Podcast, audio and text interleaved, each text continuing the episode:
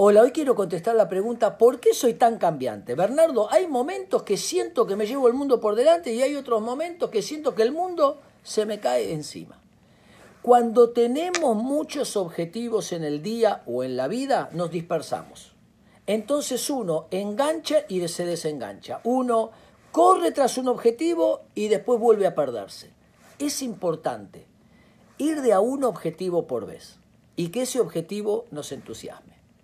A veces hay personas que sus emociones van cambiando porque les faltan proyectos. Es el otro extremo, el vacío de proyectos. No saben detrás de qué van.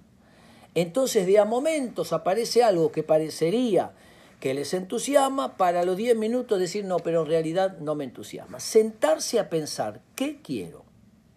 ¿Dónde te ves de acá a tres meses? ¿Dónde te gustaría estar de acá a tres años? Bernardo, ¿qué sé yo dónde voy a estar? Esbozalo, dibujalo. Trata de imaginar un poco a dónde te gustaría estar. ¿Lo que estoy haciendo ahora es lo que quiero? ¿Lo que estoy haciendo ahora es trascendente? ¿Lo que estoy haciendo ahora es lo que quiero y es trascendente?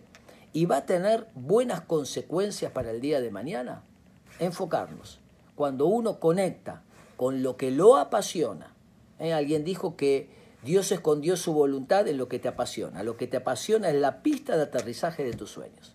Cuando uno corre detrás de un objetivo digno, grande, hermoso, lindo, entonces va a tener fuerza y estabilidad para seguir adelante. Espero que les sirva.